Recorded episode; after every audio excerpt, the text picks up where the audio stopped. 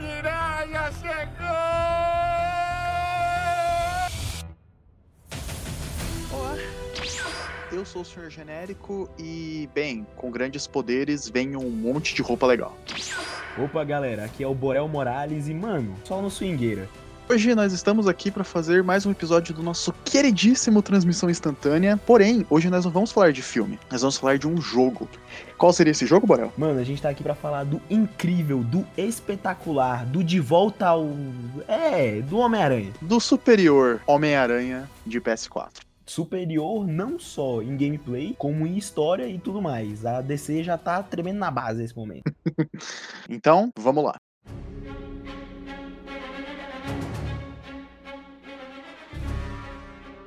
Pois bem, Borel, nós estamos só nós dois aqui, o Luiz não está participando. Tô muito triste com a ausência do nosso amiguinho. Isso que acontece quando você tem uma vida boêmia. Mas então, vamos falar desse jogo do Miranha, que foi, pelo menos pra mim, uma das surpresas mais legais dessa geração de games, assim, fácil. Sim, mano, eu também não tava esperando muita coisa, até porque a gente não tá acostumado com um jogo, tipo, de super-herói da Marvel, etc. Bem, quanto mais um bom, né?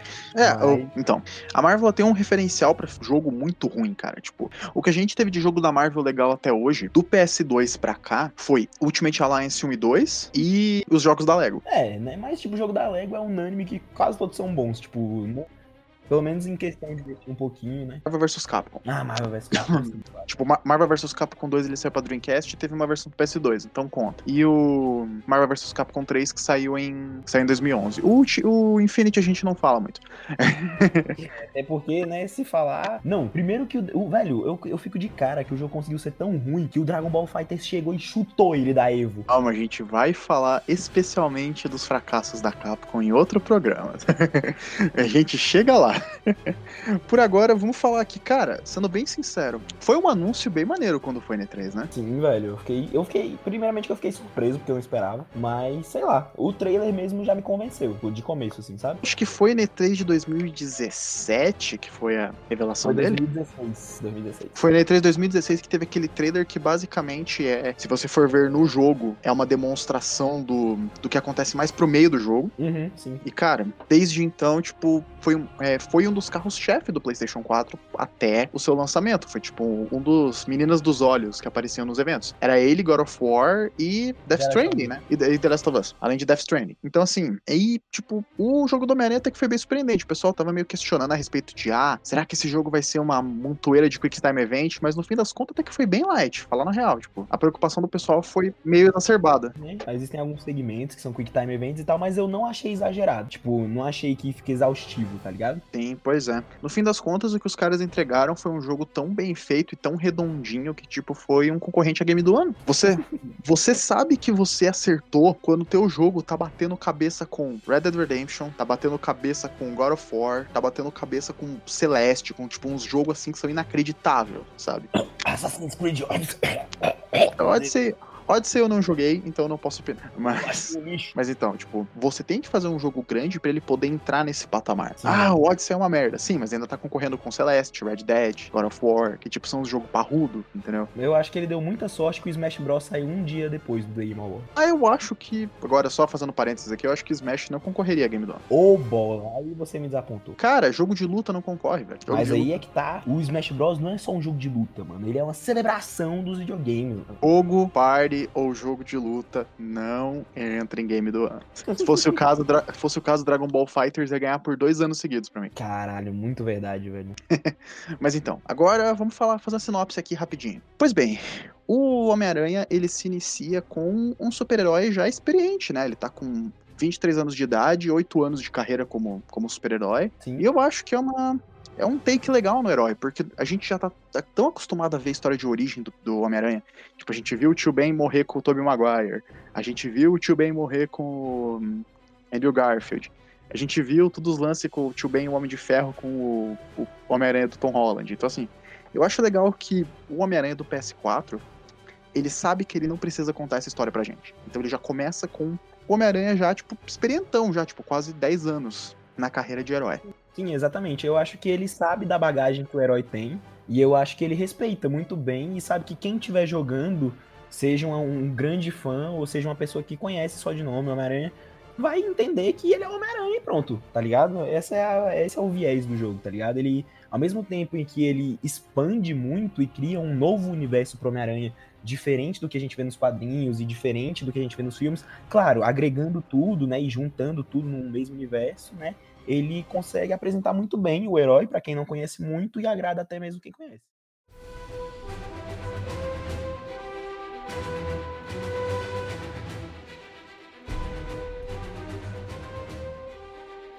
Pois é, então, esse jogo começa da seguinte forma: o Homem-Aranha tá lá fazendo ajustes da sua máscara, que herdou os olhos que se mexem do, da máscara do Tom Holland, e aí ele acaba descobrindo que o Wilson Fisk, o lendário rei do crime, tá prestes a ir pra cadeia. E aí, basicamente, agora a polícia de Nova York tá batendo na porta dele. E aí, o, o Homem-Aranha com a sua parceira desse jogo, a detetive Yuri Watanabe, acaba, ele acaba indo atrás do, do, do Sr. Fisk, do, do Mr. Fisk, e ele vai em direção à torre dele. No meio do caminho, os soldados do Fisk acabam tentando atrasar as forças policiais, fazendo um ataque no meio da Times Square. Só que o Miranha chega, resolve tudo, arrebenta todos os caras, é ali que é o tutorial de combate, né?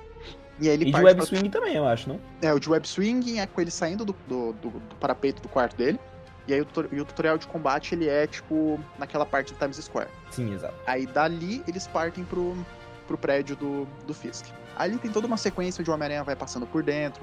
Ele acaba descobrindo que tem policiais dentro da, da NYPD, do Departamento de Polícia de Nova York, que trabalham pro Fisk. Então, eles traem o Homem-Aranha, só que novamente, é o Miranha. Miranha consegue passar por eles e vai atrás do Fisk e tem uma luta com ele, que é bem legal. Tipo, eu também achei muito da hora, mano. Achei maneiro que, como eles quiseram fazer uma intro impactante, né? Botando o Homem-Aranha contra um dos seus maiores inimigos. eles fizeram, tipo, a luta com o Sr. Fisk não ser apenas uma. Eu falo Mr. Fisk, né? Mas a luta com o Rei do Crime não ser apenas uma, uma lutinha básica. Não, tipo, você realmente percebe que aquele ser humano imenso é forte pra caramba e dá trabalho.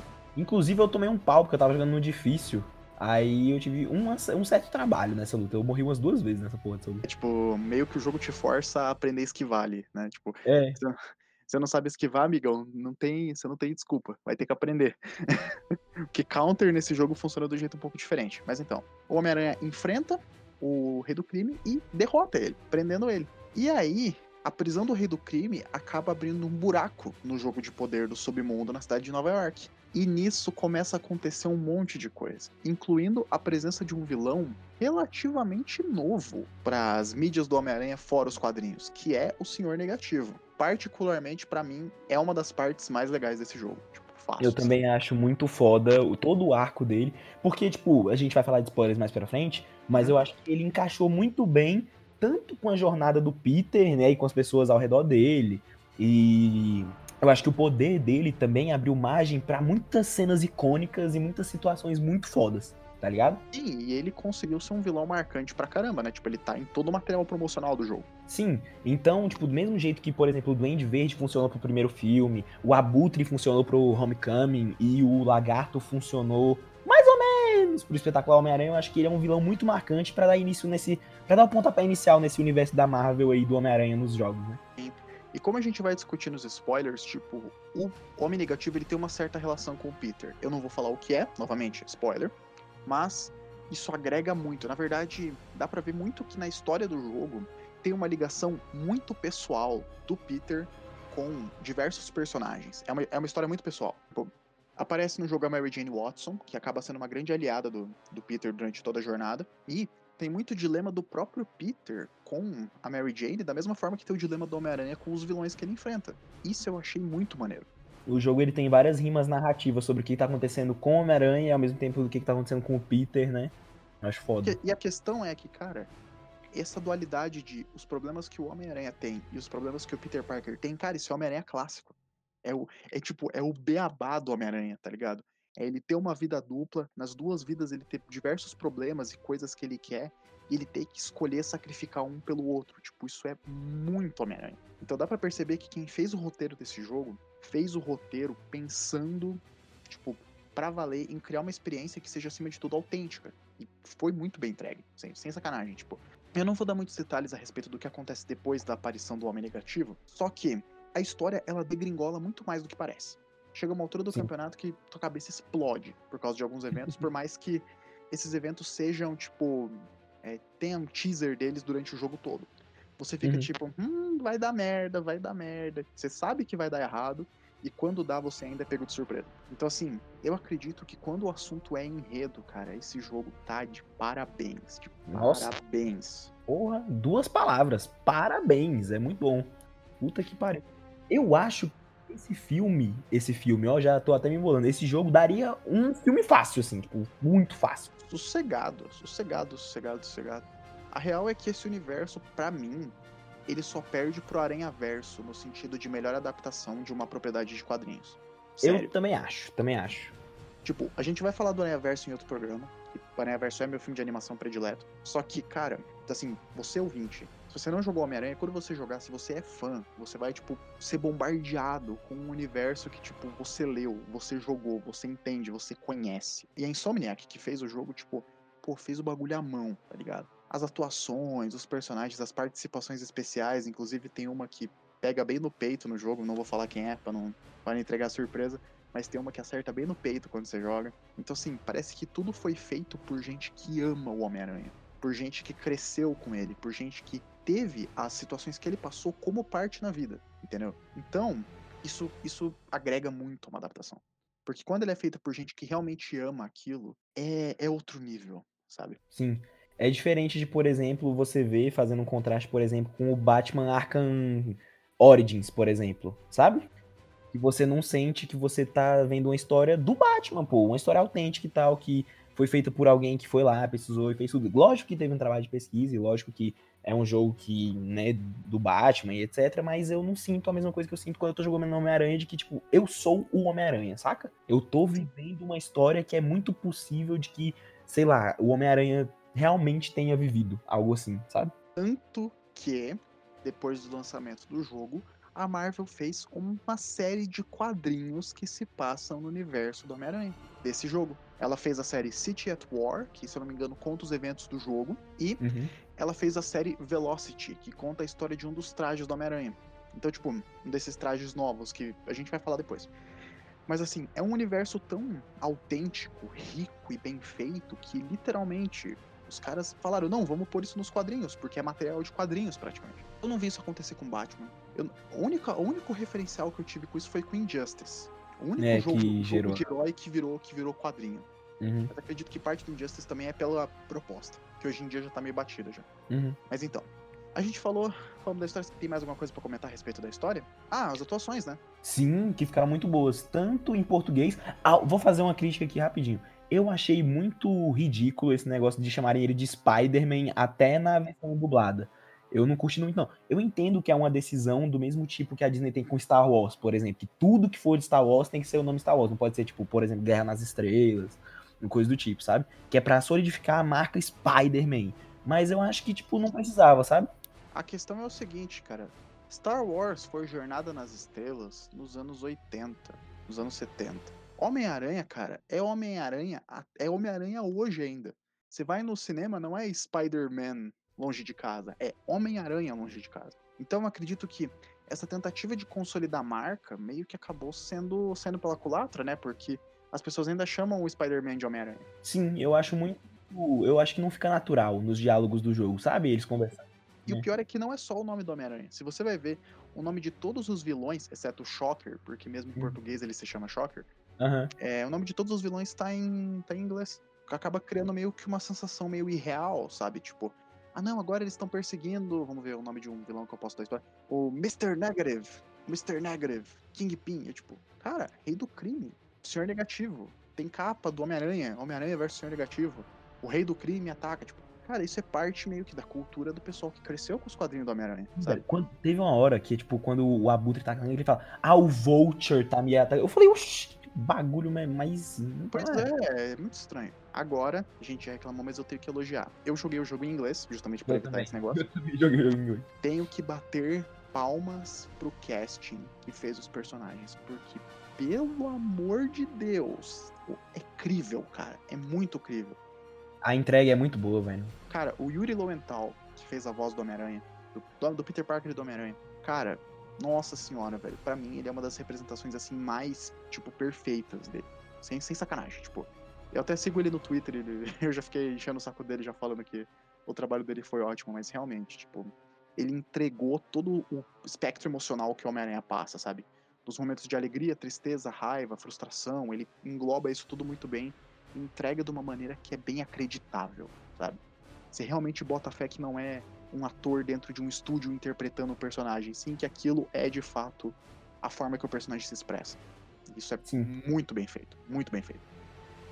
Existe também aquela dualidade na voz também, de que quando ele é o Homem-Aranha e quando você tá jogando com o Peter. Tem isso também. O Peter, ele tem uma voz um pouco mais contida, assim, mais de boa, sabe? O Homem-Aranha, ele, tipo, ele zoa mais, ele faz mais piada, ele enche mais o saco.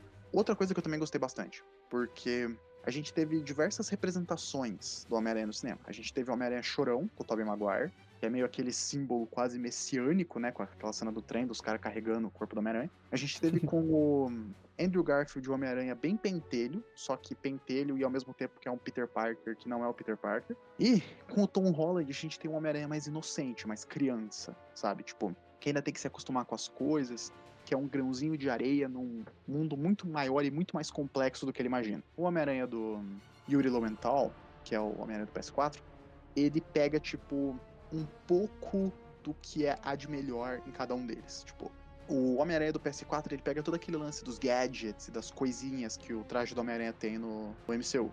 Ele pega aquele lance mais palhaço mais chato de ficar pentelhando os, os vilões enquanto luta do Homem-Aranha do é, Andrew Garfield. E ele tem todo o lado mais emocional e mais carregado do Tobey Maguire. Tipo, se os seus referenciais do Homem-Aranha são o cinema, se você nunca chegou a ler de fato, eu acredito que você vai conseguir identificar, tipo, todos os tipos de representação que o Homem-Aranha teve no teve em filme no Homem-Aranha do PS4, sendo apenas nuances, partes do que ele é. Sim, concordo. E para mim isso cria o, a melhor versão do Peter Parker, porque é a mais É, próxima do é que o Homem-Aranha que- era. Sim, acho que é um pouco meio que a versão de adaptação definitiva, sabe? Por isso que eu bato na tecla que o Homem-Aranha do PS4 é só perde pro Aranha Verso no sentido da adaptação. Entendeu? Tipo, porque, cara, é um negócio incrível. Quando o assunto é Peter Parker, é a melhor adaptação do. Tipo, dos quadrinhos, assim, sem sacanagem. Não Ok. que o Peter Parker não seja bom também, ele também é bom. Mas é aquilo, o Aranha Verso é um filme do Miles Morales. Não é um filme do Peter Parker. O, o Miranha do PS4 é o jogo do Peter Parker.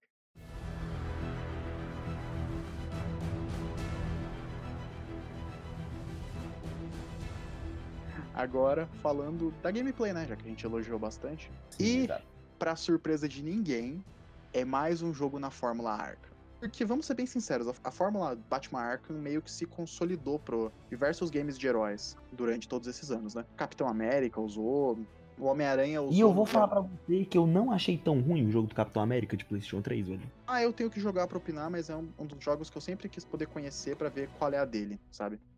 Pra mim ele O um problema dele é que ele é, em, ele é em ambientes muito fechados, sabe? E ele é meio travadão mesmo, porque dava pra ver que foi feito com pouco orçamento. Mas até que dá pra se divertir jogando um pouco. Foi feito, foi feito com dinheiro de pouco manteiga, né? Tipo.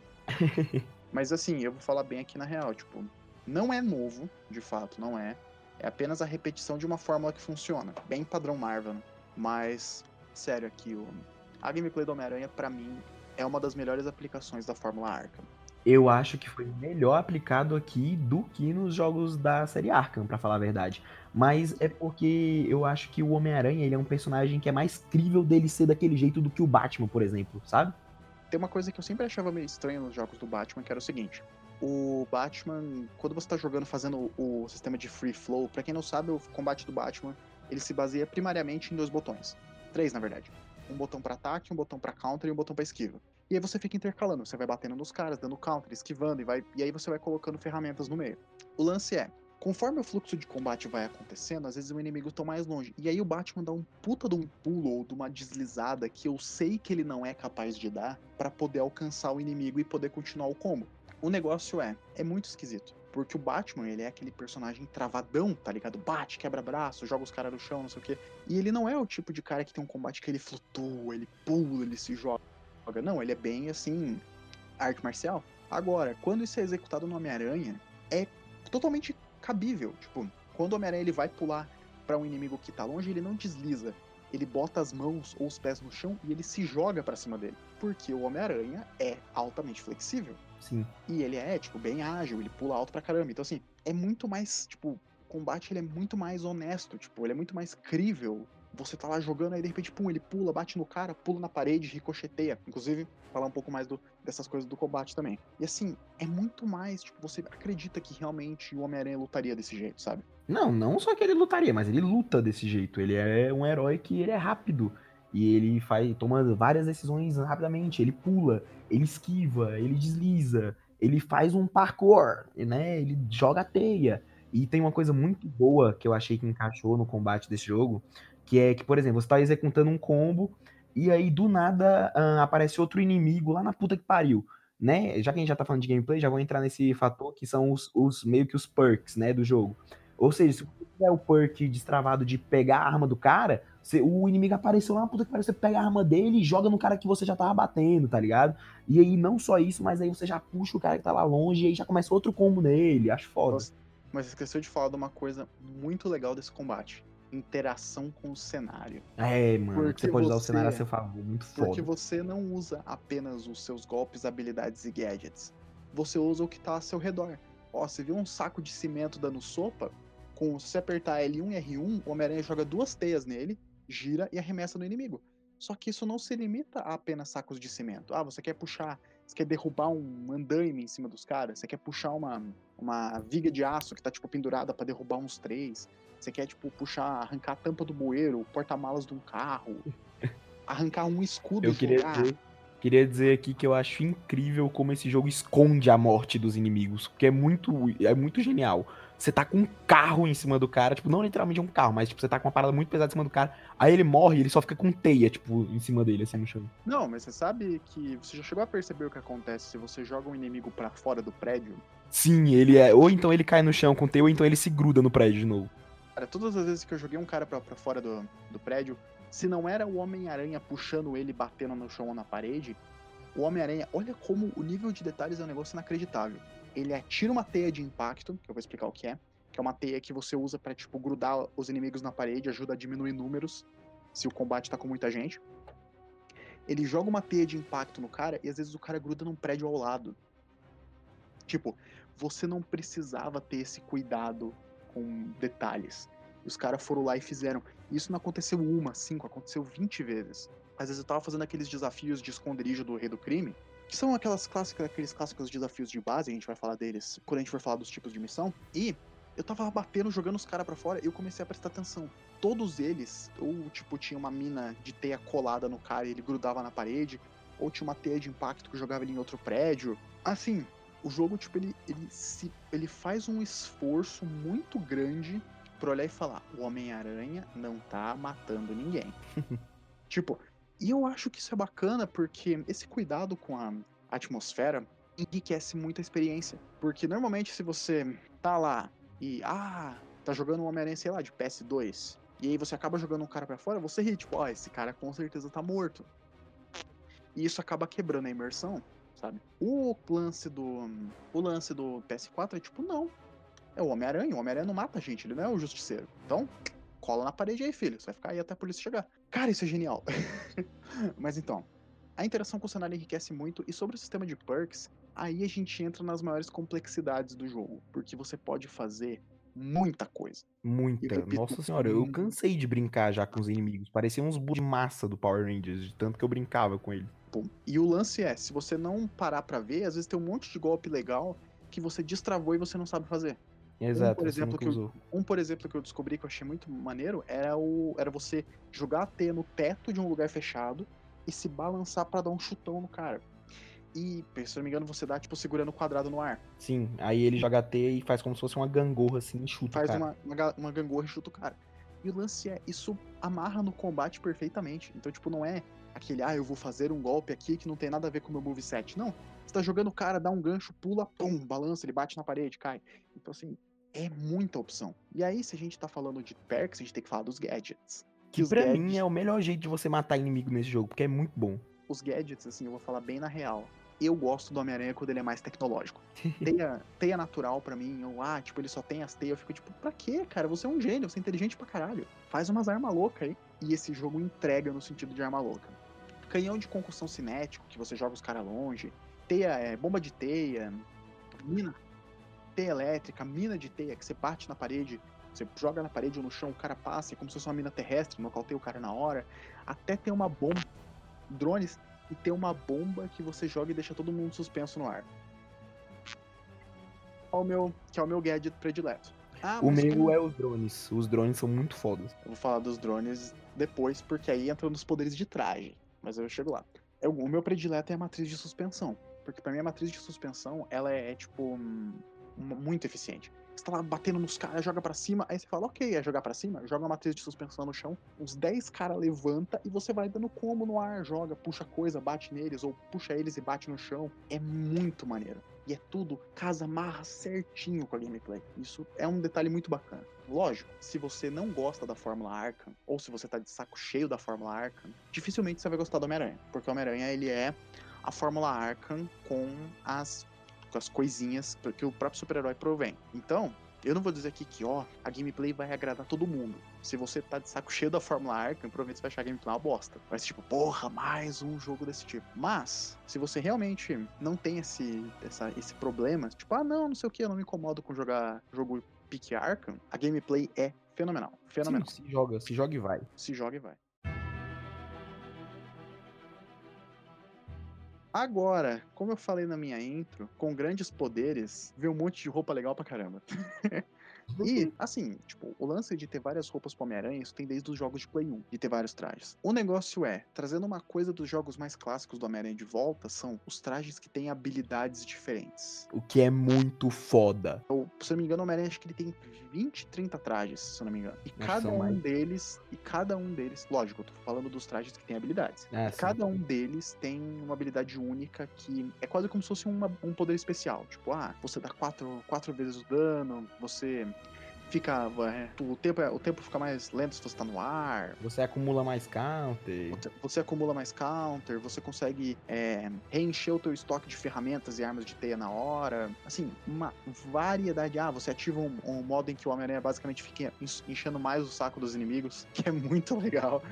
Mano, a melhor de todas, que é a que eu deixo, tipo, eu, eu sempre usei. Tipo, depois que eu desbloqueei essa roupa, eu sempre usei ela. Que é a do Spider-Man Punk, que ele pula e toca Dá a uma guitarra. gui- e toca uma guitarra no chão, que é do caralho. Eu adoro esse Spider-Punk. Inclusive é um traje que eu usei por grande parte do jogo. Então, cada um desses trajes tem uma habilidade, e o negócio é que esse, tra... esse jogo, ele não vai com os trajes de sempre. É tipo, ah, roupa preta. Ah, não, ele vai pra uns lados muito louco. Tipo, ah, ele tem o Spider-Punk, ele tem o Spider-Man, uma versão diferente do Spider-Man no ar, ele tem o da saga Fear Itself, ele tem um traje negativo do Homem-Aranha, ele tem o do, a Véi, nova ele tem a roupa do Homem-Aranha do Quarteto Fantástico com uma sacola na cabeça. o Bombástico come sacola, ele tem o, o traje da Fundação Futuro que veio no update, que não tá tão batido assim. Ele tem o novo traje do 2099. Ele tem uma lista de roupas tão legal. E todas. E uma, isso é uma coisa que eu elogio pros gráficos. Os visuais dessas roupas são inacreditáveis. Até mesmo a roupa mais feia nesse jogo fica muito bonita. Sim, principalmente quando tem aquela tela de loading que mostra o traje que você tá usando, que dá pra ver até o, o- o- a linha da costura do traje. Quer ver uma coisa que eu acho muito bonita nesse jogo? É os trajes que têm uma luz própria na escuridão. Quando eu joguei o Uhum. Homem-Aranha, eu fiquei, tipo, usando o modo foto a cada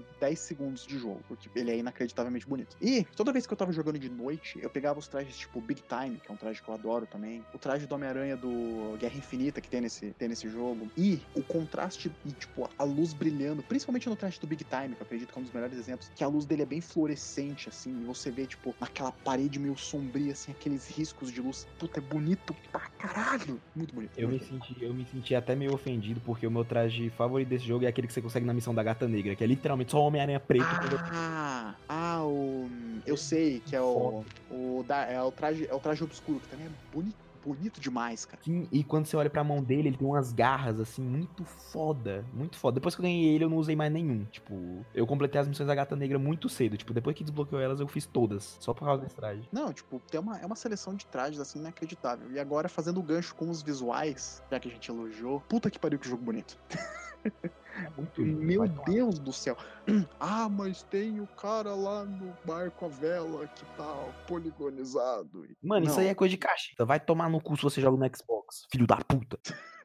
Isso é, digo além, isso é coisa de gente que quer procurar pelo em ovo. Tipo, o Homem-Aranha é um jogo muito bonito. Muito bonito mesmo. Pra mim, é uma das melhores representações de Nova York. Pra mim, só perde pra GTA 4. Não gostou, vai jogar Crackdown 3, otário. Mas, tipo, GTA 4, pra mim, é a melhor representação de Nova York já feita num jogo. Será se é, quesito mano? de vida, atividades e tal. Mas eu acho que o GTA V acerta mais nessa parte. Mas, tipo, não sendo em Nova York, eu sei que não é. É, então, Mas, é por isso que eu tô falando, é por isso que eu tô falando de Nova York. Sim, sim, sim. fosse de cidades, aí, pô, GTA V é um ótimo concorrente. A gente pode por vários jogos. Só que o lance é, a Nova York nesse jogo, cara, é, meu Deus do céu. Além dela ser linda, ela é recheada de easter eggs e referências ao universo Marvel. Ao contrário de outros jogos do Homem-Aranha, que se fechava no seu mundinho, exceto o Ultimate do PS2, que botava, tipo, às vezes alguns personagens diferentes, A corrida com tocha humana, etc. a luta com o Wolverine do Venom. Esse jogo, ele chega e fala assim: Ah, é? Então, pô, vocês gostam do universo cinemático Marvel, né? Beleza. Então aqui tem o Sancto Santorum, tem a Embaixada de Wakanda, tem. Ah, sabe aquela Torre dos Vingadores que é um puta de um prédio imenso? Então tem ela também. Tipo, o jogo ele não. Ele não. Poupa esforços, sabe? Em fazer esse jogo, tipo, sentir como se ele fosse parte de um universo muito maior. E é outro Exato. ponto muito positivo. É tudo muito bonito, é tudo muito bem feito. O lance é que você pode interagir com os, os, os pedestres na rua, tá ligado? Tipo, passa, dá high five. E aí, Spidey, bom trabalho. É tipo, isso, isso só enriquece o local e faz com que esse jogo não seja apenas muito bonito, mas que tenha muitos detalhes bacanas no seu ambiente. Sim, velho. E uma das paradas mais fodas que eu acho é que às vezes você nem tá esperando uma parada. Porque eu, por exemplo, quando eu tava jogando, eu tava, ó, jogando T e tal, pá, parei em cima de um prédio. Aí eu falei bem assim, mano, vou pu Aí pulei pro prédio da frente e virei, né, pra tirar a foto. Quando eu virei era o Santo Santorum. Eu falei, caralho. caralho. Eu, eu bati na embaixada de Wakanda. Tipo, eu tava correndo assim, eu falei, nossa, esse prédio bonito, né? Aí eu olho, emba- é, Wakanda Embassy, eu tipo, caralho! O Pantera existe nesse universo. E aí, nossa, sério, muito, muito bom, muito bom. O jogo é muito bonito, é cheio de detalhes. A única coisa que eu queria que tivesse nesse jogo é uma participação especial presente de pelo menos algum outro super-herói. É, pois é. Nem que seja tipo, pô, bota o Demolidor pra ir ajudar o Homem-Aranha a enfrentar o Lápide, tá ligado? Mano, e, e quando você passa na frente do escritório do Demolidor, mano, Ah, sim. É, Ter o escritório Demolidor em Hell's Kitchen.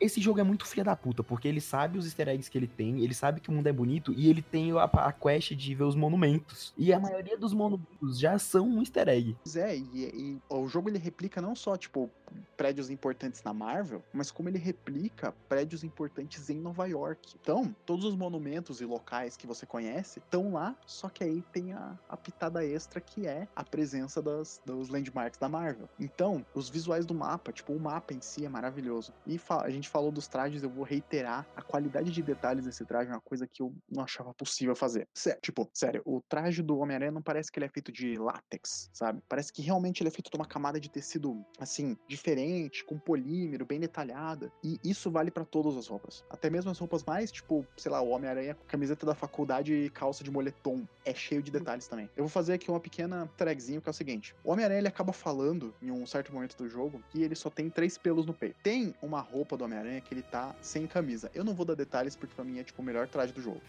Mas, se você vê ele sem camisa e você foca a câmera no peito dele, você Ele só consegue, você consegue ver os três pelinhos que ele tem ali. Pra quê? Pra quê? Os caras fizeram. Porque foda-se. Os caras fizeram. Simples. Tipo, sério, isso é uma qualidade, assim, inacreditável. Inacreditável. Porra, se fosse. A gente podia fazer um cast só falando dos colecionáveis desse jogo, mano. Porque é uma parada ímpar, assim.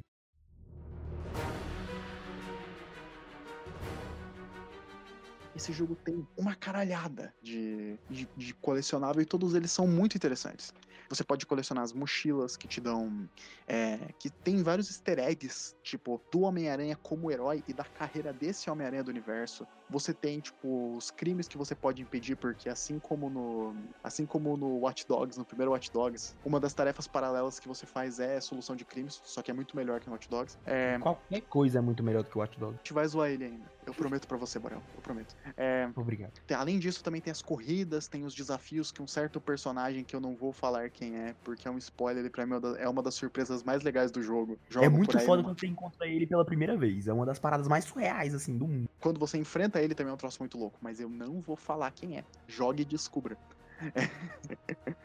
então, assim, é cheio de colecionáveis, cheio de coisa. Aí você pode tirar fotos dos monumentos, e aí tem fotos secretas que você faz que te, te faz meio que explorar outros pontos da cidade. E tudo isso com recompensas, ajudando você a fazer upgrades. E os centros de pesquisa, que aí já são um pouco mais ligados com a história, que o Harry Osborn pede para você fazer umas pesquisas para resolver problemas na cidade envolvendo o meio ambiente e tudo mais. Queria é. falar nada não, mas as missões de pesquisa me fizeram chorar, mano. Tipo, foi muito aleatório. Eu tava lá, aí eu falei, caralho, mano, o Harry, porra, triste. Harry, não, falar aqui que é muito louco como a participação do Harry nesse jogo é um negócio muito, tipo, é incrível, né? Que ele tá presente, mas mesmo assim, digamos que ele não está. Só vou dizer isso. Então, tipo, os colecionáveis é muita coisa para fazer, você tem muita missão para fazer, você tem muita atividade para fazer. Tipo, o jogo ele é assim, ele é carregadinho, sabe? Ele não é um Witcher 3. É tipo 250 horas pra você fazer tudo. Mas, assim, falo com propriedade, ele é um joguinho parrudo, é uns 40, 50 horas, assim. Pra você explorar tudo, conhecer tudo, fazer tudo que é missão. Sim, é, tipo, dá pra tu terminar a história dele muito rápido. Tipo, se tu fizer só a história. Dá pra você ruxar, só que eu acho que é um desserviço pro jogo, né? Eu também acho, pra caralho. Eu fiz tudo, menos terminar a história. Tipo, eu fiz tudo, tudo, tudo, tudo que dava pra fazer. A história foi a última coisa que eu fiz. Não digo nem porque, ah, isso não é o que o Homem-Aranha faria. Eu digo porque muita coisa legal, traje, habilidade, gadgets, vários deles você acaba desbloqueando melhorias para eles fazendo missão por aí, tá ligado? Fazendo missões paralelas. Sim.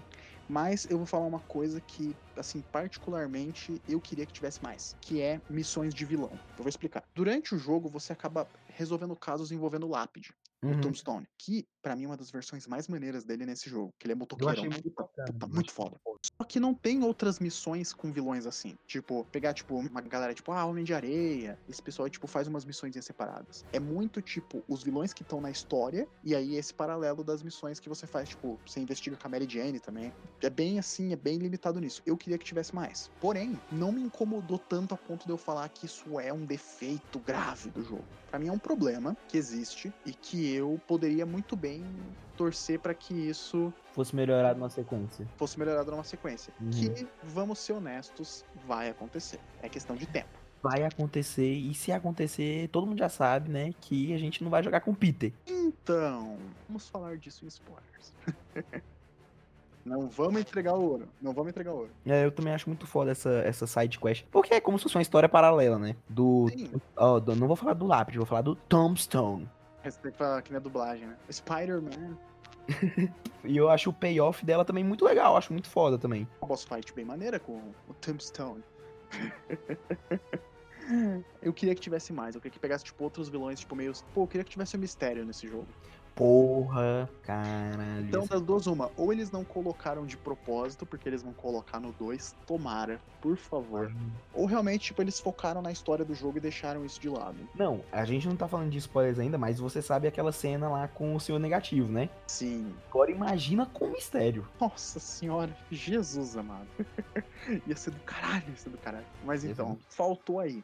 Antes da gente passar para outra fator, eu preciso falar aqui do nosso queridíssimo Metal Gear Jane, que é a forma que nós jogamos com a Mary Jane nesse jogo. assim, Mano, o homem é... vou deixar. Esse segmento vai ser todo seu. É que eu sou o cara de stealth, né? Eu sou. É. Eu fico muito puto. Eu fico muito puto com as missões de stealth, velho. Eu fico muito puto. Então, tipo, Homem-Aranha ele tem stealth. Só que eles quiseram botar uma participação da Mary Jane no jogo. O que eu acho legal, tipo, esse Homem-Aranha, ele se dá o trabalho uhum. de botar, tipo, múltiplas, múltiplos pontos de vista. Você não joga apenas com Homem-Aranha ou com o Peter Parker. Você joga com Miles Morales, que eventualmente aparece na história. Você joga com a Mary Jane. Cada um deles tem um uma, atuação diferente. O negócio é, eles escolheram para Mary Jane e para parte das gameplays do Miles, como eu poderia dizer, um minigame em stealth. Tipo, você vai passando pelas áreas sem ser identificado. Você foi identificado, identificado game over. Você joga algumas coisinhas para distração e é isso aí. Eu não acho que isso é obrigatoriamente algo ruim. Só que eu acredito que dava para ter feito um pouco melhor. Primeiro que a participação do Miles como jogável é bem pequena, tipo, comparado a, a própria Mary Jane, ele tipo, ele é um pouquinho, é uma aparição um pouquinho mais humilde. É, eu acho que são, acho que são tipo uns três segmentos só com ele, dois, né? Ele tendo que lidar no porto, indo pegar os remédios e ele na passando pelo checkpoint lá no meio do jogo. Uhum. Então, podia ser feito um pouco melhor. Tipo, ah, você quer botar um negócio de hacking no Miles, bota ele pra hackear bastante coisa. Faz tipo um mini Watch Dogs, tá ligado? Tipo, ele zoando, tipo, as coisas pra causar distração. E com a Mary Jane, tipo, sei lá, fazer um, um takedown. Tipo, ela só ganha uma ferramenta pra dar takedown nos outros perto do fim do jogo. Que ela ganha, tipo, uma arma de dar choque, tá ligado? Uhum. Então, assim, tipo, pra mim essa parte é bem legal. É uma, é uma forma bem bacana de você meio que mesclar esses outros personagens no universo do Homem-Aranha. Só que pra mim dava pra ter sido feito melhor. Assim, tipo, dava pra você tipo ter um pouquinho mais de cuidado, um pouquinho mais de esmero. Parece que foi feito porque, pô, a gente precisa pôr eles lá. E aí botaram, entende? Mano, eu acho o seguinte sobre esses segmentos, porque, tipo, eu, eu assumidamente eu não gosto. Tipo, mas é muito mais porque eu não gosto de sair da pele do Homem-Aranha do que qualquer outra coisa, tá ligado? Então, se, por exemplo, eles desenvolvessem um pouquinho mais, dessem mais algumas ferramentas pros outros personagens e tal, eu acharia ok, tá ligado? Mas Sim. o meu problema é simplesmente só não, não tá jogando com Homem-Aranha. Porque quando é stealth com ele, eu ainda gosto. Porque é muito foda você tacar a teia e aí, pá, explode a teia, morre. E aí agora a gente vai entrar, a gente vai entrar no ponto mais importante, que é esse jogo faz o seu Homem-Aranha ser a coisa mais legal que tem. Sem sacanagem. O combate, o stealth, o próprio ato de você balançar teias pela cidade. O pessoal da Insomniac fez isso ser legal pra caralho. Não é tipo, ah, eu tô balançando e é só uma. pa-". Não, balançar é divertido pra caramba. Eu adoro balançar, mano. Pô, você vai passando pela cidade, passando pelos prédios e você esquece da vida, tá ligado? Você tá tipo lá balançando, ouvindo a música. Na própria abertura tem aquela música Alive do Warbly Jets, que é a música que toca Ouvindo no. a música, não. Ouvindo JJ Jameson. Também, só que às vezes não tem ele. A gente vai e fala dele. Então, você tá lá balançando ouvindo o J. J. Jameson encher o saco, ou ouvindo, tipo, a soundtrack do jogo, você esquece do mundo, sabe? Tá lá balançando. E é muito legal, porque eles fizeram ser algo bem assim orgânico, e ao mesmo tempo algo é, orgânico e intuitivo, tá ligado? Tipo, você não precisa fazer uma combinação muito complicada no controle. É tipo, R2 pra ter da direita, L2 pra ter da esquerda. R2 pra ter da direita, L2 pra ter da esquerda. É isso. Não, lógico, tem alguns movimentos mais complexos, tipo você fazer o web zip, que você joga duas T's no lugar e puxa pra se impulsionar. Só que Ou novamente, então não- até mesmo é acertar o ponto certo pra apertar o. É o X ou é o bola que você dá o impulso? é o X, o X pra pular, o X pra Exato. dar o impulso. Exato. Só que, tipo, novamente, isso é uma coisinha. É um bagulho que você, tipo, em 30 minutos de jogo você já sacou como é que funciona. Não é, tipo, sim, é, física quântica. Essa é a parte mais legal. Porque isso faz com que a sua. A ligação que você cria com o Homem-Aranha é muito mais fácil. Porque não é, tipo, puta que pariu, eu tenho que aprender como é que faz. Não. É tudo muito fácil, muito prático, muito, tipo, assim, como que eu posso dizer? Eu vou me repetir, é muito orgânico. Parece que tudo ali foi feito pra ser o mais, tipo, confortável e anatômico pra você ser um super-herói, sabe? Sim. E, puta, isso é maravilhoso, é maravilhoso, é maravilhoso. Porra, esse jogo é incrível. Vou dizer pra você que tem vezes que eu ligo o PS4 só pra ficar passeando assim na cidade, só pra ficar balançando a teia. Uh, nossa senhora, tô me Sabe divertindo. uma coisa, sabe uma coisa que eu fiz uma vez? Botei pra tocar um podcast que eu gosto de ouvir, eu gosto de ouvir bastante o Xadrez Verbal, que é um podcast sobre política. Botei pra rodar Homem-Aranha, fazer as missões paralelas. Cara, eu fiquei ouvindo uma hora de podcast só balançando por aí, pulando de um ponto em ponto, ouvindo os caras conversar. Quando eu percebi, eu, tipo, caralho, passou metade, passou, tipo, quase metade do programa aí. eu não fiz porra nenhuma. Porque é algo tão assim, tipo, você fica instigado a só ficar andando por aí, porque eles fizeram o ato de andar Mas por aí. não é legal. só andar por aí, é patrulhar, mano. Eu tô fazendo o trabalho que o Homem-Aranha faria realmente. Hum, pior que eu me senti meio que nessa, nessa, nessa pira também. Porque eu tava jogando, aparecia aquele alerta de ah, tem um crime acontecendo em tal lugar. Eu não conseguia simplesmente olhar e falar, não, vou fazer a missão. Eu virava e falava, ok, vamos resolver o crime então. É lógico. E o legal é que ele. Imagina, o Homem-Aranha tá lá, balançando na teia, escutando transmissão instantânea, o melhor podcast do Brasil que sabe do mundo, né? Aí ele fala, pô, mano, vou ter que, vou ter que pausar o meu transmissão instantânea só pra bater nos vagabundos, mano. Aí é foda. Agora eu imaginei, tipo, o Homem-Aranha batendo nos caras ouvindo a história do- dos religiosos do Transmissoft. É. Eu, tipo, coitado do Borel. Mandem e-mails pra gente. A gente tem um e-mail que é fale com o transmissão, tudo minúsculo, sem tio, sem nada, arroba gmail.com. Outra coisa, se ouviu transmissão você gostou, recomenda pra um amigo. Manda pra um amigo, manda pra um parente. Pô, puta, conheço um amigo meu que adorou esse jogo do Homem-Aranha, ou que quer jogar o jogo do Homem-Aranha, mas não tem certeza, quer ouvir uma opinião. Manda o nosso programa pra ele.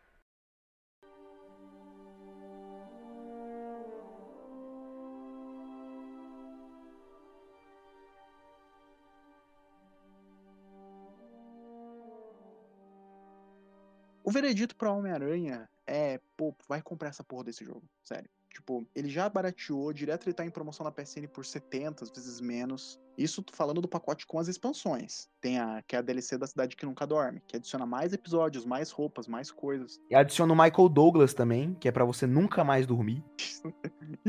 Que é isso? Michael Douglas. Mas então, então tipo, ele tá com preço assim que eu acho justo para um jogo dessa qualidade. Tem uma história inacreditavelmente incrível. Ótimos personagens, ótimas atuações, uma trilha sonora assim fantástica. O tema do Homem-Aranha do PS4 é uma das minhas músicas prediletas dessa geração, porque para mim, tipo, é o tema que toca no menu, que encapsula muito bem, tipo, o tipo de vida que o Homem-Aranha tem. É aquele negócio épico assim, mas com aquele tom meio, sabe, meio esquisitinho, sabe? Meio quirky que o Homem-Aranha tem. Meio peculiar. Meio peculiar. Cara, a gameplay é tipo, lógico, a menos que você não goste da Fórmula Arca. Mas assim, se você não se incomoda, a gameplay é fantástica. Você tem muita opção, muita forma de combate.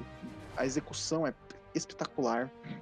O, o nível de colecionáveis é sensacional. E eu tenho que dizer que para mim esse é o Homem-Aranha superior. assim, eu, eu não gosto de dar nota, mas assim, se eu for dar nota, lógico, considerando alguns pontos negativos que eu coloquei, esse jogo é um 9 fácil, assim, sossegado, sossegado. Uhum. Uhum. E agora você, queridíssimo Borel, o que, que você acha a respeito do, do Miranha do quarto Playstation? Eu acho que se engaro da Curse. É isso que eu acho. Não, mas sem sacanagem, velho, é um jogo que, tipo, porque quem me conhece sabe que eu não sou muito fã de jogo ocidental e que o meu negócio é mais RPG, é mais jogo de estratégia, tactics e tal. Mas é mais punhetinha japonesa, como diria o Mingau, Exato. né? Xbox Mingau. Se o Homem-Aranha fosse uma menina de anime peituda, pra mim era 10, né? De cara, não precisava, precisava nem fazer o veredito. Mas, como o Homem-Aranha não é persona, né? é- então, e mesmo foi um jogo que conseguiu me cativar muito. Lógico que eu sou muito fã do Homem-Aranha, ele é meu super-herói. Tirando o Flash, o Homem-Aranha é meu personagem favorito, meu super-herói favorito. Homem-Aranha é meu super-herói favorito também. Então, tipo, bateu Muito em casa, tá ligado? Ele é muito. Eu tinha pijama do Homem-Aranha, eu tenho boneco, porra, é muito foda. Então, pra mim, tipo, eu me senti acolhido pelo jogo, eu senti que o personagem. Eu tava sendo o personagem, eu vivi ali como Homem-Aranha por algumas horas e tal. E eu acho que a gameplay é fantástica, eu acho que ele, ele melhora tudo que o Batman já havia feito. Lógico que se você prefere o Batman, prefere o Batman, mas eu prefiro. Eu acho que foi melhor aplicado no Homem-Aranha, tanto a questão da velocidade, a questão do counter e tudo Uhum. poder transformar o seu counter em vida e se healar, eu também achei muito bom, achei uma parada muito bacana. Sistema- É um sistema É. de aposta, né? Tipo, você tá apostando no Uhum. teu desempenho no combate pra poder se curar. Exato, né? Eu acho que os trajes, tudo ali, os colecionáveis, monumentos, tudo, velho. A trilha sonora é incrível também. É, eu acho que ele é um jogo assim perfeito pra você que é fã, pra você que quer um jogo pra você passar um tempo, aproveitar mesmo um jogo que porque tem jogo que você joga só por, por jogar ali, porque você tá sem fazer nada, mas é um jogo que você quer apreciar mesmo, tá ligado? A gente vive nesse debate de se jogos são ou não uma forma de arte, e, mano, esse jogo ele não deve nada pro que tem no, MC, no MCU. Pra mim, ele não deve nada. Eu acho ele, assim, pau a pau, com vários digo, filmes, assim. Digo mais, ele não deve nada pra muito quadrinho também do Aranha. Sim, eu acho ele muito, muito, muito bom. Então, por todas essas questões, eu também não gosto de dar nota, mas, tipo, eu não gosto de dar nota em escala, né? Mas vamos, vamos supor aqui que, tipo, tem as notas, aí tá bem aqui, ó, espetacular, amazing, né, ultimate e fantastic, assim, tipo, pra mim o jogo é espetacular. Eu acho que ele é um jogo que, se você tiver a oportunidade, se você tem um PS4, mano, must have, tá ligado? Você tem Sim, que é um... Mano, esquece The Last of Us, porra. Esse jogo merda, caralho. Odeio The Last of Us. Compra o Homem-Aranha, pelo amor de Deus. Ó, a Ellie balança em teia, a Ellie bate no lápide, bate no homem negativo, não bate, entendeu? A Ellie vai, segura prédio, impede desastre, a Ellie usa uma roupa maneira, não usa. Tá aí, já ganhou. Pra mim, o, o Spider-Man do PS4, tirando Shadow of the Colossus, que é tipo limpa, ele é um- o melhor exclusivo do PlayStation 4. Pra mim, eu acho. Pra mim ele tá no top 3, assim, fácil. Pra mim ele é segundo colocado, só perde pra God of War, que eu vou fazer um podcast um dia falando por que esse jogo ressoa também comigo. Assim, É, pra mim é o contrário. Pra mim é o Homem-Aranha em primeiro e o God of War em segundo já. Assim, agora pra parafrasear qualquer crítico de videogame genérico, olha só, Homem-Aranha do PS4 é uma carta de amor ao super-herói. Vai tomar. Mas é, cara. Aliás, uma curiosidade antes da gente passar para o contexto de spoilers. Você sabe que, é, eu vou falar aqui, tem um, um dos colecionáveis desse Homem-Aranha do PS4 é um plushie que você acha numa mochila, que é o bonequinho que fizeram pro Homem-Aranha. Eu tenho um igual. Eu tenho um que é exatamente um Homem-Aranha em plush, tipo, se não é igual, é tipo muito parecido com o do jogo. Então, quando eu tava jogando e eu peguei ele, eu olhei pra minha estante e falei, peraí. Eu peguei ele, eu botei ele do lado do meu do plush que eu tenho, tá ligado? Do de pelúcia. Eu falei, caralho, velho. Como assim? Eu ganhei de presente. Como que, como que essa porra desse jogo ia fazer um parecido? Mas então, você que tá ouvindo a gente aqui e tá querendo saber se você compra o jogo ou não, a gente deu o nosso veredito. Compra. É um must have. A partir de agora a gente vai entrar no quadrante do spoiler.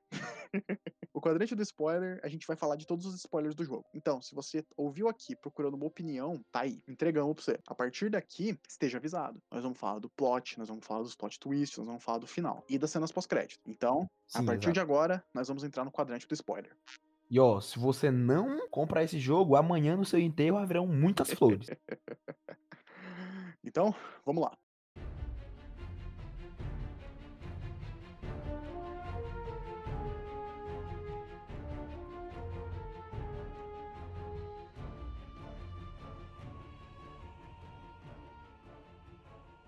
Bem, entramos no quadrante do spoiler e agora a gente vai falar do grosso do jogo, que particularmente é um dos melhores plots do Homem-Aranha que eu já Mano, experienciei. Foda quando o Peter Parker morre no final. Nossa senhora, puta que pariu.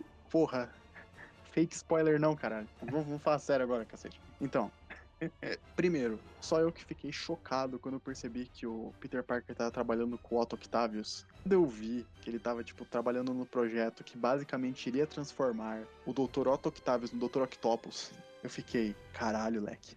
Como assim? Mano, eu acho todas as cenas deles dois juntos muito fodas, mano. Muito fodas. Todas as interações deles, muito fodas. Principalmente quando ele começa a dar aquelas piradas muito forte, tipo, muito forte mesmo, de tipo quebrar as coisas dentro do laboratório. Tipo, eu gosto de como esse jogo estabeleceu que os dois têm uma relação meio que de mestre e aprendiz, de pai e filho, sabe? Porque a gente teve essa ideia, tipo, nos filmes, ah, porque o, o Dr. Octopus ele é próximo do Homem-Aranha.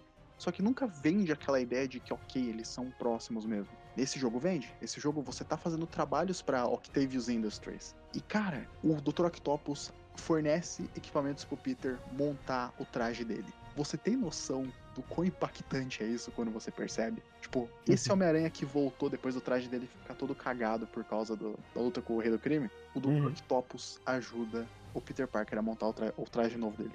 Todo esse elo, tipo, a gente falou do, do, do Martin Lee como vilão. Primeiro plot twist. O verdadeiro vilão do jogo é o Dr. Octopus. Sim.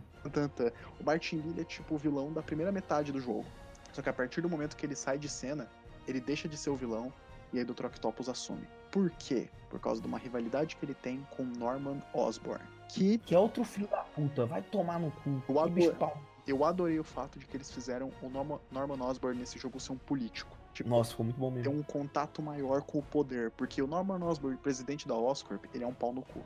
Só que o Norman Osborn, político, Norman Osborn, candidato à prefeitura, é um outro nível de babaca, entendeu? É assim, é um passo acima. E, tipo, dá pra perceber muito que eles fizeram a história ser muito sobre como o Norman é a raiz de todos os problemas. É o que fez o Dr. Octopus virar o que ele é, é o que fez o Martin Lee agir pelo jeito que agiu. Então, assim, cara, é muito interessante ver como que todos os vilões, direta ou indiretamente, têm uma ligação com o Norman. E o que acaba fazendo com que a gente realmente questione quem é o verdadeiro vilão do Homem-Aranha. Se é o Dr. Octopus ou se é o Nor- o Norman Osborn. Exato. E isso enriquece muito a história. Porque a partir do momento que você bota um cara que é tão ruim quanto os vilões que você tá enfrentando, só que você não pode derrotar ele porque ele está protegido por outras coisas, te deixa sempre naquela coisa de, putz, mas eu deveria estar realmente, tipo, falando, não, Otto, você tá errado. Pra mim isso é ouro, cara. Ouro, ouro, ouro, ouro. Uma escrita muito bem feita. Mano, eu acho muito foda e eu acho mais ainda essa questão do Osborn. Você fica sabendo de muita coisa pelas missões de pesquisa do Harry falando, etc e tal. Sim, Envolve o pai dele e tal. Eu acho muito. Inclusive agora vamos pro segundo plot twist. Você entrou no quadrante do spoiler, então agora você vai ter que sofrer as consequências. Aí que tá, o Harry Osborn morreu ou não? E aí? Morreu? Não morreu? Pra mim, O que pare- aconteceu? pra mim parece que ele morreu. Tipo, ele tava sofrendo com uma doença terminal, e aí a gente vê um corpo sendo protegido pelo Norman, eu acredito que seja o dele, e esse corpo está em contato com uma certa coisa. Mano, é, é, é bizarro. Tipo, beleza, pra mim também parece que morreu. Tipo, pra mim. Mas eu não quero que ele tenha morrido. Eu, eu acho que ele morreu, só que, parando pra analisar, ele não morreu. Porque ele está com o simbiote! Meu Deus! Mais uma paulada do jogo. E a gente nem chegou, a gente nem chegou no grosso ainda, calma. Mas então, isso é da cena pós-crédito. Então, assim, tipo, cara, desse, toda aquela questão do Harry, tipo, ah, o Harry tá na Europa, e lentamente você vai descobrindo que não, na verdade ele tava doente o tempo todo. E aí o Norman tá ficando cada vez mais desesperado para achar um jeito pra salvar, pra, tipo, achar um tratamento para ele. Isso é muito bem feito. Isso dá uma nova visão para como a relação do Norman Osborn tem com o filho dele. Porque a representação que a gente tem da relação Norman e Harry é a do dos filmes do Tobey Maguire. É tipo Norman sendo esse cara meio escroto, meio não sei o quê. E o filho dele, tipo, a relação dos dois é tipo, ah, guri, estuda aí. Sem muita preocupação de um com o outro, sabe? Até porque o, o Norman do primeiro Homem-Aranha, ele é bem mais egocêntrico e tal. Nesse, tipo, dá pra Mano, ver que. o William Defoe, ele é uma pessoa assim que eu não, eu não quero nem chegar perto dele, porque ele dá muito medo. Pior que ele é gente fina pra caralho. ele é muito brother, você não tem ideia. Tipo, ele é muito parceirão, muito parceirão. Todo mundo fala muito bem dele. Mesmo ele parecendo um, um duende, né? Mas então, cara, sem meme, tipo, essa história ela expandiu muito as relações que o Homem-Aranha tem com as pessoas e que o Norman Osborn tem com as pessoas. Então meio que acaba fazendo com que crie olha só que ironia, uma teia de relações. É. é isso. E a gente nem falou da Mary Jane. Porque Sim. o Homem-Aranha do PS4 ele está tendo que lidar com o término de relacionamento. Faz tipo, Caralho, mano, é muita força, né, mano? Porque, tipo, ele, ele faz de tudo pra voltar com a menina. Aí quando ele acha que voltou, ela não quer que volte. Mas aí quando ela quer, ele não quer. Aí eles ficam nessa parada e aí vai, ah, faz isso, faz aquilo. Mas o bagulho é que, tipo, não dá pra você olhar e falar, nossa, é injustiçável ela tomar a decisão que ela tomou. Pensa, a pessoa que tu ama tá constantemente correndo perigo, e ao invés de, tipo, te deixar ajudar, tá, tipo, sempre te isolando e te escondendo. É foda, entendeu? Porque você deixa de ser uma relação de parceria e acaba virando, tipo, ah, você é o alvo. E ele é o cara que sempre vem salvar e resolver o problema. Entende? Tipo, até mesmo o motivo pelo qual os dois se separaram é algo crível.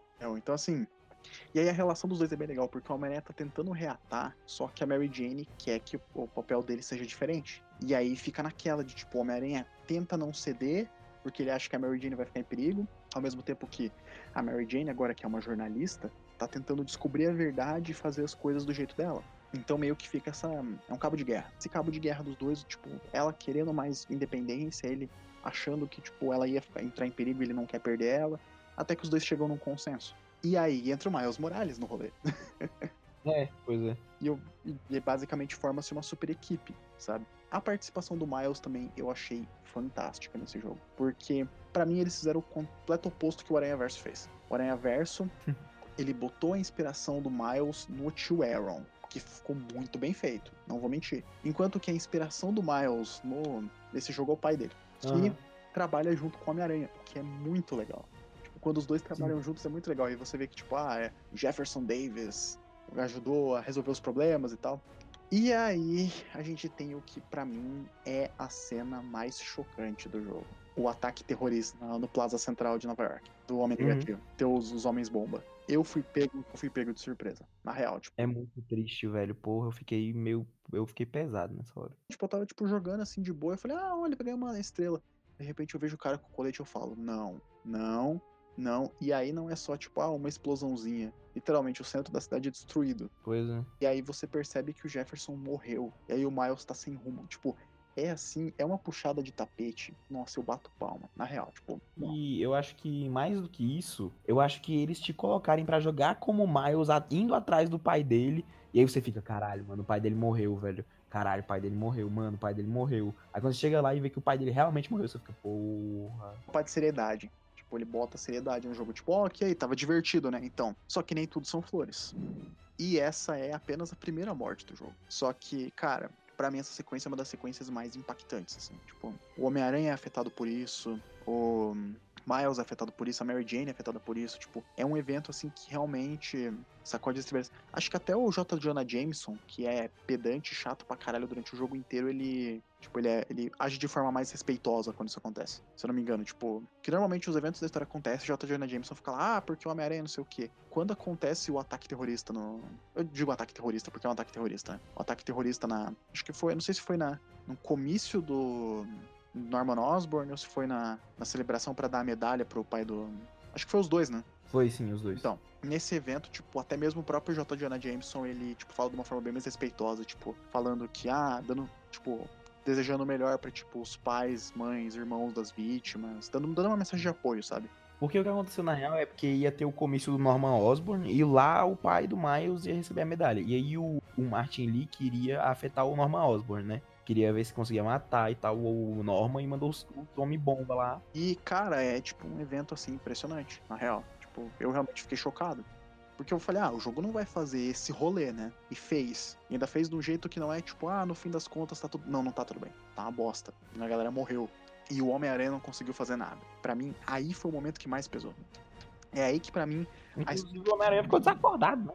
Sim, tipo, ele apagou. Para mim, esse é o momento que a história foi de um 8 pra um 10. Na real, tipo. Porque é legal você fazer uma história do Homem-Aranha, só que é muito mais interessante quando você bota um super-herói que não é capaz de fazer tudo. Que não é, tipo, a chave de. Eu não diria a chave de fenda, mas a chave que abre todas as portas, sabe? Uhum. Aconteceu esse evento, o Peter Parker ficou apagado, malandro. Uma galera morreu, o Homem-Aranha não fez nada. E isso acaba servindo de base pro crescimento do Miles, que eventualmente vai transformar ele no Homem-Aranha, assim como o próprio crescimento do Peter, em relação ao Martin Lee. Porque o próprio Peter, ele tava meio conflitado ainda, tipo, porra, é o Martin Lee, ele é o ele é um cara que é importante pra Tia May e tal. Só que a partir do momento que ele vê aquilo, ele fica bem mais determinado. Ele fica tipo, ele foi capaz de fazer isso, então ok. A partir de agora eu vou tratar ele como eu trato um vilão. Que essa não é a primeira vez que ele vai ter que tratar um.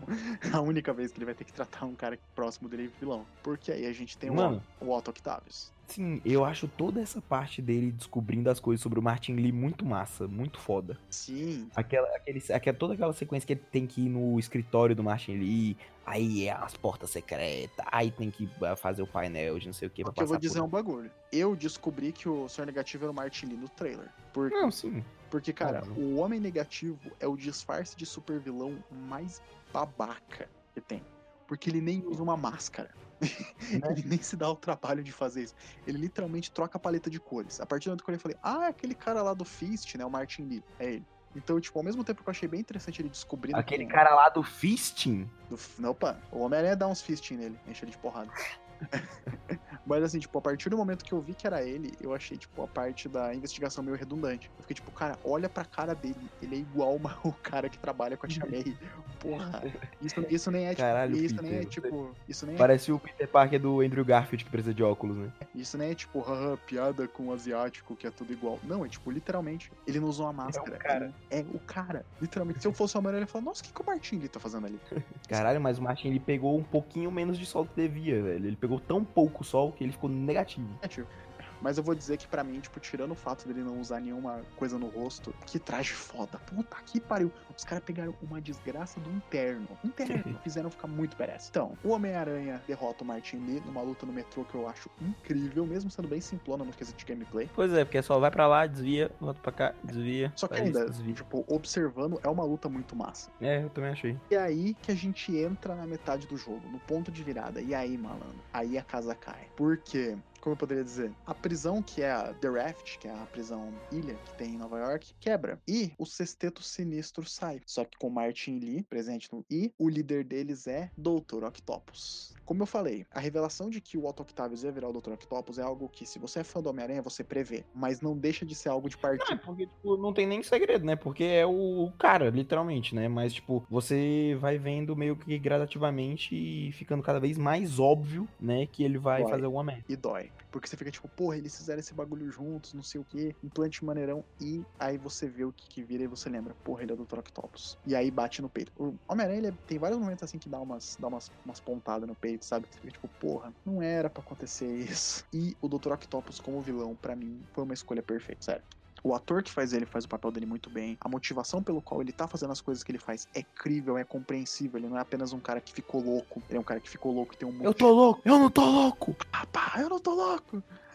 Então, ele não é apenas tipo aquele vilão que fica doido e quer fazer as coisas, ele quer construir a máquina dele. Não, ele quer se vingar de alguém que arruinou a vida dele. Ou seja, é um motivo válido pra ir atrás do Norman Osborn. Só que a forma como ele faz é horrorosa. Tanto a ponto de ele jogar um vírus na cidade. Então, assim, que é a pata, acho que é a pata do demônio, né? É aquele vírus que tá, Sim. que tá sendo carregado. Então, sério, tipo, que vilão incrível pra mim. E o legal é que eles usam muito na batalha final do Homem-Aranha que faz um traje anti-Dr. Octopus que eu achei genial. Eu achei muito bom. Eu fiquei tipo, porra, ele não aguentou, tá, como que ele vai ter a chance de ganhar? Ele faz um traje feito pra enfrentar Hum. o Dr. Octopus.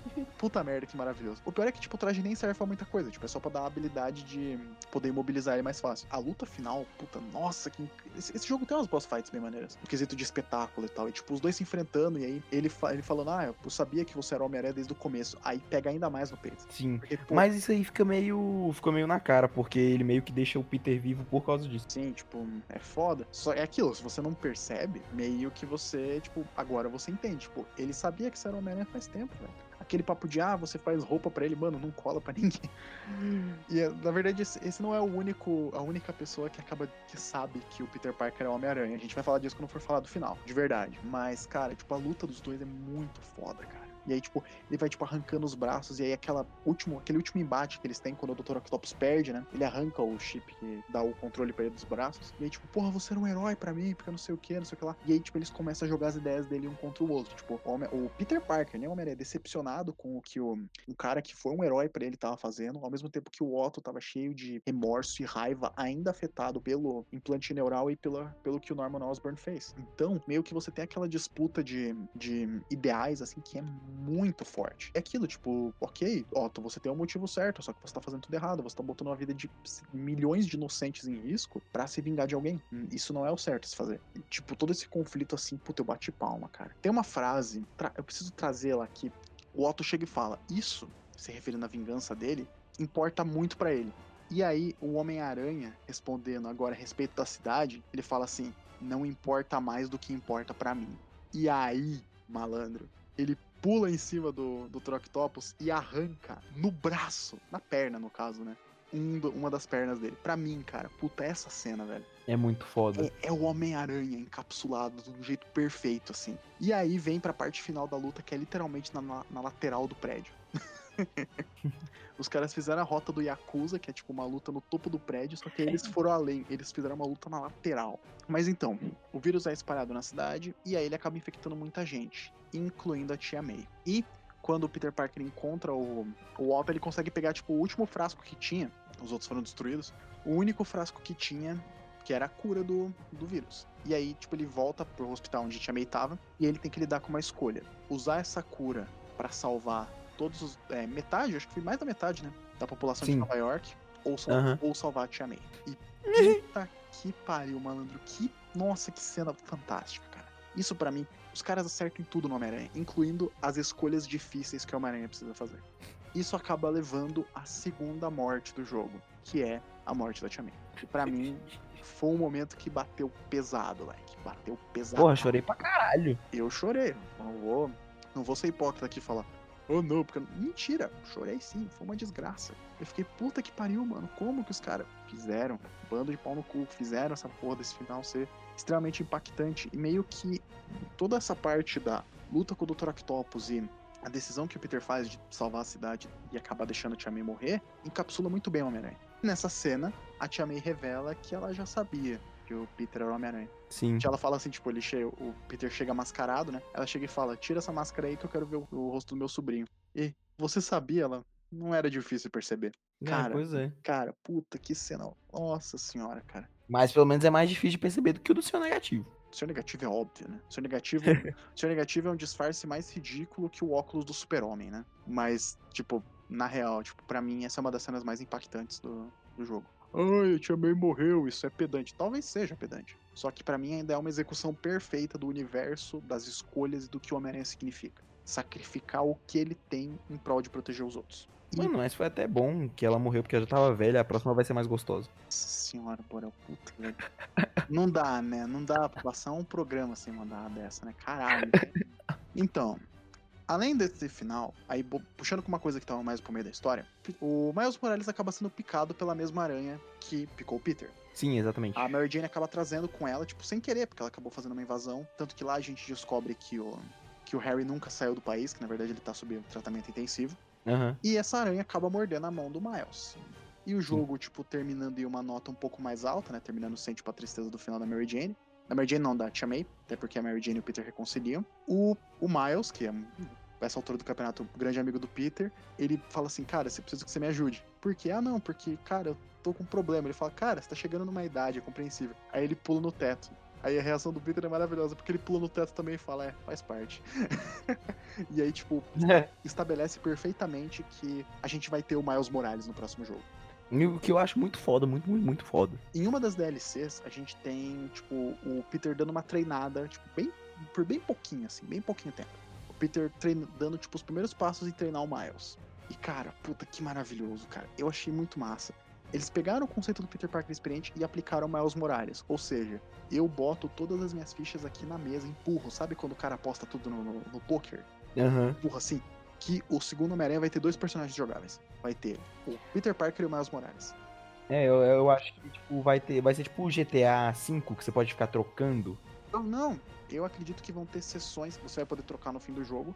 Só que vão ter sessões que você vai jogar com o Peter Parker e sessões que você vai jogar com o Miles Morales, porque aí eu vou botar uma aposta na mesa. Em certa parte do jogo, você, como o Miles, vai enfrentar o Peter, porque o Peter tá afetado pelo traje negro. Nu, isso ia ser muito foda, hein? A cena pós-créditos do jogo acaba vendendo que o Peter Parker, o Harry, ele tá sob tratamento do simbiote. Basicamente, ele tá, tipo, ele foi exposto ao, aos. Pior que simbiote mesmo, né? Não tem uma, uma, uma outra forma de falar em, em português. Mas o simbiote que cria o Homem-Aranha com a roupa preta, que cria o Venom, tá em contato com o Harry e tá tratando dele. O que bota na mesa que a gente vai ter Venom no próximo jogo. Talvez não seja o Ed Brock. Talvez o Venom, no caso, seja o Harry. Quem sabe? Só que o lance é: você vai botar o simbiote no jogo, você vai por Homem-Aranha com a roupa preta. Não dá. Tipo, é, é algo tão. É algo tão icônico pra franquia quanto o vermelho azul, o vermelho e preto. E aí, você botar o Miles como personagem jogável é algo perfeito. Porque você vai jogando com o Peter, você vai percebendo que ele vai ficando cada vez mais otário, sabe? Tipo, vai fazendo merda, não sei o que, o simbiote tá afetando a cabeça dele. Eu não acredito que vai ser a luta final do jogo, mas eu acredito que a luta com o Martin Lee, entre aspas, né, que é do primeiro jogo, vai ser Miles versus Peter e o Miles vai tirar o simbiote do, do Peter na raça, tá ligado? Vai bater ele em sino, vai bater ele em cano, vai, tipo, arrancar o, o simbiote dele no ódio, sabe? Porra, meu melhor amigo virou um otário por causa dessa merda. Pá, bate assim daquelas ondas. Agora, por que, que eu acho que não vai ser a, bat a batalha final do jogo? Porque a batalha final do jogo vai ser com o Duende Verde. Pensa comigo. Você tem o Harry Osborn, que é um cara sedento por poder, maluco do caralho, que tá com influência política, e aí você descobre que o filho dele, que tá sob tratamento intensivo, vira um monstro, ou ele perde o que tava mantendo ele vivo e ele perde o filho. Eu boto minhas fichas que o Harry, o Norman vai ficar louco e ele vai assumir o Duende Verde e a batalha final desse jogo vai ser Homem-Aranha Peter Parker versus Duende Verde. Sem o Miles? Ou Homem-Aranha com o Miles É, então. versus Duende Verde. Porque eles podem botar um outro vilão pro Miles. Imagina se o Miles tem que enfrentar o Venom no final. Imagina se o Miles tem que enfrentar o Craven. Craven. Eu acho que iria amarrar com o lance do simbiote, porque ele bate, ele arranca o simbiote do corpo. O simbiote vai pra onde, então? Uhum. Eu acredito que se for pra ter tipo, uma luta final, vai ser Peter versus Duende Verde e é, Miles versus Venom. Ah, é. E aí, tipo, e aí, tipo, vai ser tipo o grande momento que vai falar assim, que aprendiz o quê? Esse cara é tão Homem-Aranha quanto o próprio Peter Parker. Aham. E aí vai ser aquele momento que, caralho, só falta tocar o What's Up Danger pra ficar perfeito. Nossa, eu tô pensando no gameplay com o Miles. Vai ser muito foda se ele tiver os poderes de choque e tal. Muito foda. Pois é, porque não especifica. Tipo, a única coisa que você vê é ele pulando, balançando teia e grudando nas coisas. Se ele tiver os poderes que a Aranha da Alchemax tem, rapaz, vai ser um outro perfil de gameplay e vai ser muito maneiro. Vai ser muito legal. Mas acho que a gente falou de todos os pontos da história, né? Você- Sim, acho que sim. Tá. Eu queria falar só como eu acho muito bacana o jeito em que, tipo. O jogo tem várias missões paralelas, né? Sim, sim. E aí, tipo, você fazendo todas essas missões paralelas, aí você meio que ganha muito mais substância pra história e tal. E eu acho muito legal o jeito que, por exemplo, você resolve as quests da Gata Negra, as quests do Tombstone e tal. Eu acho que, tipo.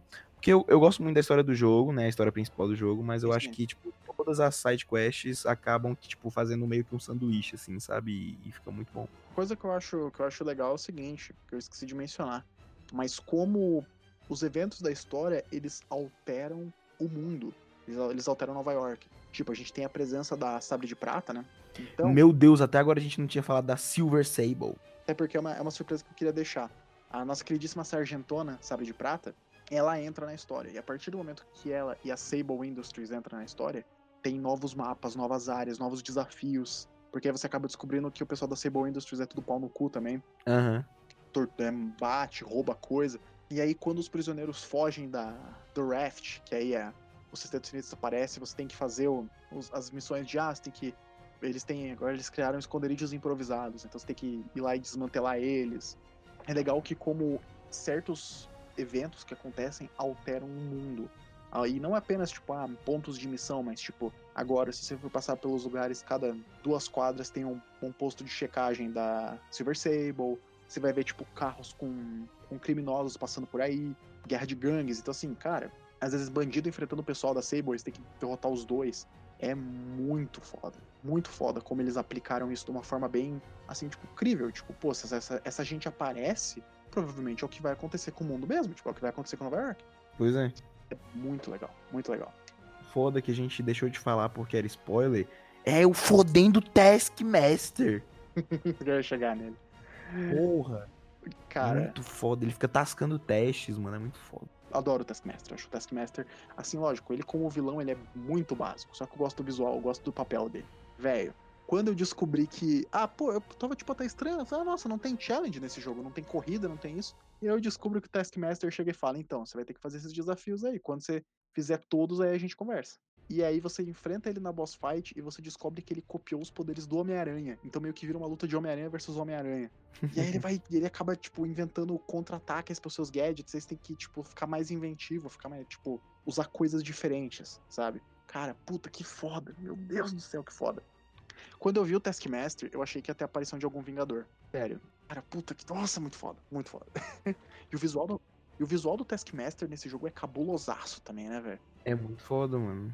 A, a armadura meio high-tech que ele tem, ao mesmo tempo com aquela máscara esquisitona dele. Nossa, puta, nossa, precisava ter mais personagem da Marvel. Eu queria o Demolidor nesse jogo também. Que que custa? Mas eu acho que no próximo jogo eles dão um jeitinho de botar mais alguém. Isso é legal. Só que é aquilo, né? Tem toda aquela questão contratual com a Sony, né? Não sei se, tipo, ah, pô, vamos pôr. Porque eles botaram referências, mas eles não botaram o- os personagens. Aham. Mas eu acho que pra jogo eles dão, dão um jeito. Tipo, bota o. Não precisa, tipo, ser todos os Vingadores, mas bota, tipo, ah, o Demolidor aqui. Ah, poxa, passamos pelo edifício Baxter, o Johnny Storm, o Cavaleiro da Lua. Cavaleiro da Lua ia ser legal de aparecer também. Então, assim, É. acho que ia ser bacana. Muito obrigado você que nos ouviu até aqui. A gente vai trazer convidados nos próximos episódios do Transmissão. Então, fiquem ligados, que vai ter mais cabeças entrando nas. fazendo o sonzinho de teleporte quando a gente aparece. Muito obrigado você que nos ouviu, Borel. Dessa despedida. Mano, muito obrigado a todos vocês que estão aqui acompanhando o nosso incrível podcast. Senti falta do Luizinho, do nosso Ingram, menino novo, menino boêmio, da periferia da cidade de São Paulo, que provavelmente tá catucando um boga agora. Um, vários. Esse homem, O Esse moleque homem- é. ele passa pela rua, as pessoas já estão abaixando, abaixando suas vestes já, entendeu? É praticamente um Dionísio. Moleque é bom, mano. É isso, velho. Um abração pra todo mundo. Escutem o nosso próximo programa que também vai estar muito bom. Ah, uma coisa que eu vou pedir pro Pedro colocar no meio e também colocar aqui agora. Mandem e-mails pra gente. A gente tem um e-mail que é fale com o transmissão, tudo minúsculo, sem tio, sem nada, arroba gmail.com. Mandem e-mails pra gente, pra gente poder comentar e fazer leitura de e-mails dos nossos programas. A gente quer responder perguntas. Mande perguntas, sugestões, críticas, aponte, aponte erros que a gente fez, coisas que a gente esqueceu. Assim, essa interação é a melhor parte de poder criar um podcast. E pra mim é a parte mais divertida. Exatamente. O nosso público é o que, O que né, nos move. Outra coisa que eu também vou pedir pra pôr no meio, até porque vai ter gente que saiu nessa altura do campeonato. Se ouviu a transmissão e você gostou, recomenda pra um amigo. Manda pra um amigo, manda pra um parente. Pô, puta, conheço um amigo meu que adorou esse jogo do Homem-Aranha, ou que quer jogar o jogo do Homem-Aranha, mas não tem certeza, quer ouvir uma opinião. Manda o nosso programa pra ele. Ah, putz, a gente, pô, quero ouvir a opinião do. Eu tenho um amigo meu que quer saber, tipo, o que, que o pessoal acha, o que, que o pessoal teoriza a respeito da fase, da fase 4 do MCU. Manda o podcast que a gente fez do MCU. Ou ah, você quer, sei lá, ale- alegrar o dia de alguém e mandar, tipo, uma história, histórias engraçadas, manda o nosso transmissor. Compartilha Você com quer escutar a história de alguém que teve que fugir do Papa com uma katana? Ah, então beleza, vou mandar aqui o transmissor. Isso é propaganda enganosa. Mas então, compartilhe com outras pessoas. Faça com que o transmissão seja ouvido por mais gente. Porque aí a gente vai conseguir ter um feedback melhor. ok? Muito obrigado. Agradecemos a audiência e a paciência. A gente deu uma sumidinha, mas a gente não, a gente não sumiu de verdade. Tchau, tchau.